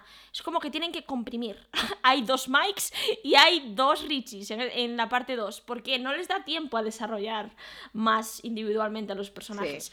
Por una parte lo hacen bien, Sí. porque ya te digo, a mí Eddie me hace gracia, pero por otra me da pena que no, que no lo desarrollen más individualmente. Sí. Joder. Oh, pero no te gustaría que nadie eligiera, ¿verdad? ¿No, Richie? ¿No te gustaría que nadie supiera lo que escondes? Conozco tu secreto, tu pequeño y sucio secreto. Y nos llega el momento de poner la tetera sobre la mesa. Vamos a hablar de quizás el cambio más importante a la hora de analizar a los clubes de los perdedores, que es un cambio que a mí personalmente me encanta, pero que ha creado polémica, y es la sexualidad de Richie. Para mí este cambio es el mejor cambio que tiene la película y sobre todo es el cambio que me deja con el corazón más calentito. No entiendo el porqué de la polémica, a la gente le molesta muchísimo el hecho de que eh, se introduzcan personajes LGTBI cuando no lo hay, eh, porque consideran que es forzado, ya, ya sabes, ¿no? ¿no? O sea, no es forzado considerar que la única visión del mundo o el único tipo de personaje que puede haber es la de el hombre blanco heterosexual cis. No, Ya. eso no es forzado. Mm, ignorar mm, sistemáticamente a el resto de la humanidad no es forzado. Entiendo que esta eh, historia, cuando Stephen King la escribió y cuando se publicó, no estaba concebida eh, como para tener un personaje eh, homosexual. Pero si tenemos la oportunidad de trasladar la historia a 2020, hemos cambiado algunas cosas, hemos renovado las técnicas para recrear el terror, hemos, estamos utilizando CGI y estamos haciendo un montón de cosas de forma muy diferente a cómo las haríamos 30 años atrás, ¿cuál es el problema de que actualicemos también a un personaje? A mí me parece precioso el hecho de que Richie esté enamorada de Eddie, eh, el hecho de que vaya a grabar con la navajita al final, no sé, eh, a mí me calienta mucho el corazoncito. Yo ya lo siento, porque le moleste la decisión, pero a mí me encanta. Para mí es lo que faltaba dentro de la identidad del Club de los Perdedores, porque todos representan arquetipos de un de diferente tipo de personas vulnerables, ¿no? Mm, está el chico afroamericano, está el chico enfermizo, está el chico judío, está el chico que es gordo, está la chica que es una víctima de abuso. ¿Y qué es Richie? Eh, Richie es el payaso de la clase que hace bromas para esconder sus inseguridades y para aislarse. Y entonces, dentro de eso, tiene completamente sentido que esas inseguridades tengan que ver con su sexualidad. Es que es, es para mí es perfecto y la pieza que faltaba del puzzle. Eh, yo era la payasa de la clase, yo era una Richie y muy hetera no salí. Así que este personaje tiene todo el sentido del mundo. Es muy fuerte, somos. ¿Te das cuenta de que somos dos arquetipos dentro del club de los perdedores? sí que eso, y por eso esta historia nos dice tanto y por eso estamos hablando tan apasionadamente y tan de forma tan larga en este podcast de esta historia, porque... Eh, ya lo sentimos, lo estamos disfrutando muchísimo y podríamos hablar de ir cinco horas. Si vais a escucharnos dos, mmm, daros con un canto en los dientes. Así. Eh, sí, o sea, no es que la homofobia, que bueno, ya hemos hablado 500 veces de lo cerrado de Derry, de que hay racismo, de que hay todo esto. No es que la homofobia no estuviera retratada en la obra original. No se nos puede olvidar que eh, una de las primeras cosas que nos cuentan es cómo hay dos homosexuales en la feria de Derry eh, y ese día mm, pues se le ataca, que por cierto está interpretado en la peli por Xavier Dolan, que es uno de mis directores favoritos y me encanta, me lo como un montón. Un director que me encanta. ¿Verdad? Sí, es adorable, le quiero mucho. Yo también. Pues eso, mm, que ya estaba, pero para mí es muy significativo y agradezco mucho esta decisión de, guion, que el, último arquetipo que quedaba por asignar, digamos, para estar mm, del todo en 2020, se haya cumplido y lo hayan hecho a quien le moleste y no sea capaz de ver cuál es la necesidad de hacer esto. Cuando tantas mm, gente joven y tantos adolescentes van a acudir a ver películas, esta película porque sabemos que es la edad de mm, eh, reventar de películas de terror, de atracarte de películas de terror, en algunos casos, como en el nuestro, aquí seguimos, en la adolescencia. Pero eh, sí, o sea, van a ir a ver esto y van a decir, ostras, que esto estaba aquí y esto está aquí y tengo en quién verme representado. Sí. De verdad, mm, vuelvo a insistir y insisto mucho en esto. Si no, si, si no ves la necesidad de que exista representación, es que lleva siendo representado toda la vida. Así que felicidades. Eso es, muy bien dicho, Irene. Y lo que sí que he visto también es que gente LGBTQ eh, tampoco estaba del todo cómoda con es, cómo se retrata, porque es verdad que parece que viene un poco de la nada y es verdad que a lo mejor podían haber profundizado un poco más sobre esto. Sí, sin duda. Pero a mí sí que me gusta. Sí. A mí me gusta porque me gusta eh, cómo Pennywise juega con sé tu secreto, Richie. Sí. Y juega con el miedo de desvelarlo en voz alta. Y me gusta muchísimo ese final, donde, como tú dices, en el que graba eh, las iniciales, que nunca se atrevió a grabar de pequeño porque una vez que Pennywise está muerto, representa que ese miedo a decir en voz alta quién eres también está muerto. Y a mí, tal y como lo hicieron, me parece como muy bonito y, yo sí que estoy muy contenta como está representado. Sí. Eh, a mí me gusta mucho este concepto del Club de los Perdedores y de hecho luego, luego se repetiría y creo que sería mm, un ejemplo a seguir en el, en el audiovisual. Por ejemplo, me, la primera vez que vi Guardianes de la Galaxia, esto puede parecer a locura y tal, pero a mí Guardianes de la, de la Galaxia eh, me supone un poco de mm, vibras del Club de los Perdedores. Para mí son un poco un Club de los Perdedores en el espacio, eso me encanta. Es muy importante esto. Estamos hablando de un grupo de personajes con familias disfuncionales, con muchos problemas, que están intentando eh, llevar el día a día como pueden y se están apoyando unos a otros para que sea posible ese seguir adelante. La preadolescencia ya de por sí es muy difícil, más difícil aún cuando vives en un sitio tan cerrado y con tanta opresión, cuando en tu propia familia hay un problema de los que no quiere hablar nadie, hay un gran elefante en la habitación que no se está tratando, eh, y no sé, me parece muy bonito este concepto de que haya un círculo en el que apoyarse y que al final, eh, a base de juntarnos todos, de apoyarnos los unos a los otros, de aunar fuerzas, seamos capaces de derrotar mm, miedos, de derrotar eh, lo que nos está haciendo daño, de derrotar incluso nuestras propias circunstancias reales. Me gusta muchísimo. Sí, sí, sí, estoy totalmente de acuerdo contigo, a mí también me encanta. Y tú también flotarás, Henry. Haz que sea un día maravilloso. Mátale. Mátale. Mátale. Mátale.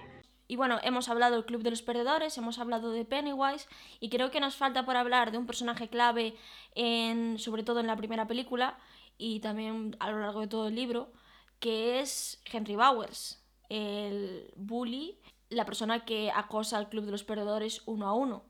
Antes hablábamos de cómo Stephen King Mm, coge arquetipos de terrores reales y los eleva hasta convertirlos en monstruos. Y creo que Henry Bowers es el ejemplo perfecto de esto. Empieza la película siendo un acosador y Pennywise lo acaba convirtiendo en un monstruo de película de manual. Esa escena de Henry matando a su padre mientras en la tele sale Pennywise y suena ese King de gol, King de gol, es muy fuerte es posiblemente la escena más impactante para mí de toda la primera película. Y me parece un personaje muy interesante, porque Stephen King siempre profundiza en los personajes, y como hablábamos antes, profundiza en lo bueno y en lo malo. Hasta los personajes asquerosos como Henry tienen una justificación. Vemos en la película, que pensé que no lo iban a hacer, porque la miniserie creo que prácticamente no se hace, vemos su relación con el padre y me parece muy interesante y podían haber profundizado incluso más porque todas esas escenas en las que vemos al padre haciendo bullying a Henry son muy interesantes y añaden todavía más matices a esta película. Y de verdad que yo disfruté un montón de este personaje, que es un cabrón, pero me gustó muchísimo. En la primera película, en la segunda es como la parte cómica, ¿no? como Eddie. yo también disfruté mucho de cómo se adapta el personaje. Es verdad que se podía haber profundizado mucho más, pero en cierto modo siento que no me hizo falta porque basta una sola escena, una única escena eh, de Henry con su padre para ver que Henry se mea encima. Sí, eso es.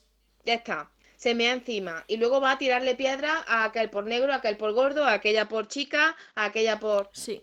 Pero la cuestión es que, eh, o sea, que tu padre acaba de hacer que te mees encima. sí. Y con esto supongo que el resto del grupo mm, de la camarilla de Henry que lo sigue y que también es partícipe de ese bullying, de, ese bullying a pesar de que incluso se llegan a escandalizar con algunos de los comportamientos, eh, probablemente tienen en casa lo mismo, probablemente. Si no, si no tan extremo, sí parecido. Sí, de hecho hay un personaje que es el que muere en los en las alcantarillas. Sí. Sí, ese personaje en el libro a mí me parece fascinante porque es el inicio de un asesino en serie. Eh, que, yo entiendo que no lo adapten en la película porque no hay tiempo. Pero en el libro me, encanta ese personaje. Como podría ser un Jeffrey Dahmer de la vida. Y es, es muy interesante. Sí, sí. Y luego me gusta también cómo lo hacen en la segunda película, porque efectivamente pasa a ser cómico. Aquí ya es como un alivio cómico. Está claro, mm, o sea, bueno, lo primero, me, parece curioso que acabe siendo como una especie de siervo de Pennywise. Me encanta. Sí, a mí también. Pero además, mm, me encanta que siga teniendo como comparsa al mismo compañero de antes, que ahora es un zombie. Sí, sí, sí. Que ahora es el que conduce, ahora es el que lo lleva a los sitios, pero es un zombie. Mi novio es un zombie. Me, gusta mucho y de verdad eh, la, escena del baño en, el que apuñala a, Eddie. Sí. Es que... sí, sí, sí, sí. Sí, o sea, creo que está muy bien. De verdad creo que está muy bien, muy bien. Eh, Para mí es una de las sorpresas de esta película. Sí, sí, sí, sí. Después de todo lo que hemos hablado, de, de las familias disfuncionales, de la necesidad de apoyo mutuo, del bullying, de, de la opresión y de todas estas cosas que tiene esta historia tan grande, no se nos puede pasar eh, por alto el recordar que no deja de ser una historia sobre la memoria y el recuerdo también. Sí. Sobre lo subjetivo que tiene la memoria, sobre cómo recordamos las cosas cuando en realidad pudimos vivirlas de otra manera, pero las añoramos, Sí. ¿vale? Igual echamos mucho de menos la infancia porque nos sentíamos protegidos, porque ignorábamos muchas cosas que son dolorosas y, y terroríficas del mundo, porque, pero mm, no podemos evitar sentir nostalgia de ese tiempo, eh, habiendo olvidado selectivamente que también pasamos dolor, que también nos sentimos mm, oprimidos en un entorno educativo, que también muchas cosas, ¿vale? Y creo que eso está muy bien retratado aquí, no solo en la historia de King, sino en, en las adaptaciones. El recuerdo es algo muy subjetivo, la memoria es algo muy subjetivo, eh, y lo es para todo el mundo, no solo para estos personajes. Y ya está. Y yo no sé si Bea tiene algo más, pero yo quería cerrar con, con alguna referencia a King que hay en las adaptaciones que me encantan. Vale, para empezar, el, el cameo de King es buenísimo. Eh, lo vemos allí en la tienda de antigüedades diciéndole a Bill, oye, que como eres un escritor de éxito, tienes dinero y te puedes llevar la, la bicicleta. Que por cierto, no hemos hablado de Silver, que también es una de las cosas que deja el corazón calentito. Sí, pero es una cosa que deja el corazón calentito en los libros. Aquí es una cosa anecdótica. Sí, sí. Totalmente. Pasa muy por encima. Me encanta que todo el mundo hable de cómo los libros que escribe, que escribe Bill son geniales y enganchan muchísimo y venden muchísimo, pero los finales son una mierda. Porque, cariño, aquí estamos hablando de Stephen King. Yo ya lo siento, mm, a mí me encanta todo, casi todo, casi todo lo que escribe Stephen King. Siempre me hace disfrutar mucho, pero la mayor parte de los finales, a mí se me empieza a hacer agua en la historia, Sí, no lo puedo es evitar. verdad. Eso no quita para que siga teniendo ganas de leer todo. A mí me parece muy gracioso que, que la película está haciéndole shade todo el rato a los finales de Stephen King Sí, y que la película cambie el final, sí. pero es que tampoco me parece que tenga un final especialmente mejor que el de Ya, Stephen King. sí. Entonces como que me hace mucha gracia porque no creo que consiga mejorarlo. Sí, es tremendo. ya hablé Es antes de que no me convence el final, pues tampoco habléis mucho vosotros, ¿eh? De, de finales. Y bueno, eh, luego también me gusta mucho que en la escena de, en la que ya casi en el final, ¿no? Que eh, Ben está siendo enterrado porque se está abriendo abajo la cantera, eh, a Beverly se le está inundando de sangre el, el baño, ¿no? Y tienen un momento en que se cogen de la mano y se salvan el uno al otro, que es súper espectacular. Y en esa misma escena tenemos referencias a Carrie, tenemos mm, un guiño a la adaptación de, Del resplandor. de, de Resplandor. Sí. Buenísimo. Y una que no es tan evidente, eh, que es eh, un guiño tremendo a la Torre Oscura. Entonces, no sé, creo que la película no olvida que está adaptando una historia de un escritor muy importante, un escritor que también tiene su, mm, sus taritas. Sí, Y, y a mí me encanta. Sí. Porque a Stephen King lo, lo queremos incluso con sus taritas. Y me parece que hace también un humor muy inteligente eh, referenciando, en mi opinión, o al menos yo es lo que interpreté, referenciando el telefilm de 1990. Creo que, sobre todo durante It parte 2, hay, hay bastantes escenas eh, haciendo mofa al tema de las arañas. De hecho, hay una conversación diciendo, ¿quién le tiene miedo a las arañas? Y ese tipo de cosas. Creo que es básicamente tirarle como mierda a la adaptación de 1990 por ese final icónico con esa araña gigante que es posiblemente una de las cosas más cutres que se ha visto jamás en, en el cine de terror, porque es malísimo. De hecho, el propio director del telefilm ha dicho que se arrepiente de haber hecho eso. Ya. Eh, porque es de las cosas que menos funcionan de esa película, esa araña gigantesca. Y, y me hace muchísima gracia todas las referencias a arañas de la película que parece que vamos a llegar a ver esa araña gigante, pero no, porque me gusta cómo lo hacen, que al final es medio Pennywise con diferentes patas y eso me gusta mucho. Sí. Es una decisión mucho más inteligente y es una Sí. elección de, mira, a ver, no vamos a hacer esta parida, ¿vale? Un respeto. Sí. Eh, yo solo quiero terminar diciendo un resumen de todo lo que hemos hablado, que para mí estas dos películas se resumen en ven por el terror, pero quédate por el club de los perdedores. Y eso es eh, mi reseña de It parte 1 y parte 2. Y en el Club de los Perdedores nos hemos quedado un poco. Nosotras y casi todos los que escuchamos este podcast. Y no lo digo como algo malo, ni como insulto, ni como nada. No, no. Ser como eran esos niños y esas niñas del Club de los Perdedores, en realidad era algo maravilloso. Sí. Las personas más interesantes, más empáticas, más interesadas en la cultura, a pesar de no tener acceso fácil a ella por sus mm, circunstancias económicas, estaban aquí dentro y personas que sabían luchar y que sabían que mm, si no nos movíamos juntos, pues no se movía nada. Entonces, para mí es algo maravilloso. Así que, no sé, me estoy poniendo súper nostálgica y súper sensible, pero es que... Yo tenía miedo de hacer este podcast y ponerme a llorar porque revisando las dos películas para este podcast yo he llorado. Sí. Sé que he soltado muchísimas Sí. cosas que parece que estaba rajando de la película, pero no es así. Es simplemente que hay elecciones que me gustan más en el libro. En el, si algún día Sí. hablamos del libro, hay cosas del libro que no soporto.